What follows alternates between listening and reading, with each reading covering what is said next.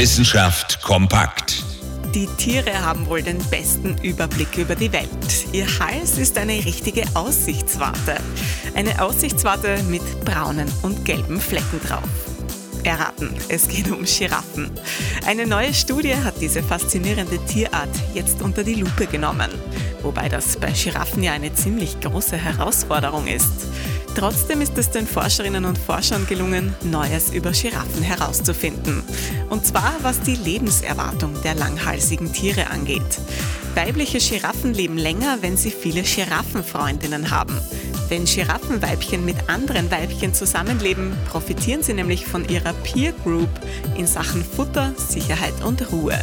Zusammen ergibt das eben eine höhere Lebenserwartung. Außerdem kümmern sie sich dann gemeinsam um die Aufzucht der Jungen. Gemeinsam ist besser als einsam. Das gilt auch für die im Rahmen der Studie untersuchten Giraffen, die im Norden von Tansania leben. Der Faktor Gruppenbildung ist dabei sogar wichtiger für das Überleben als die Umgebung.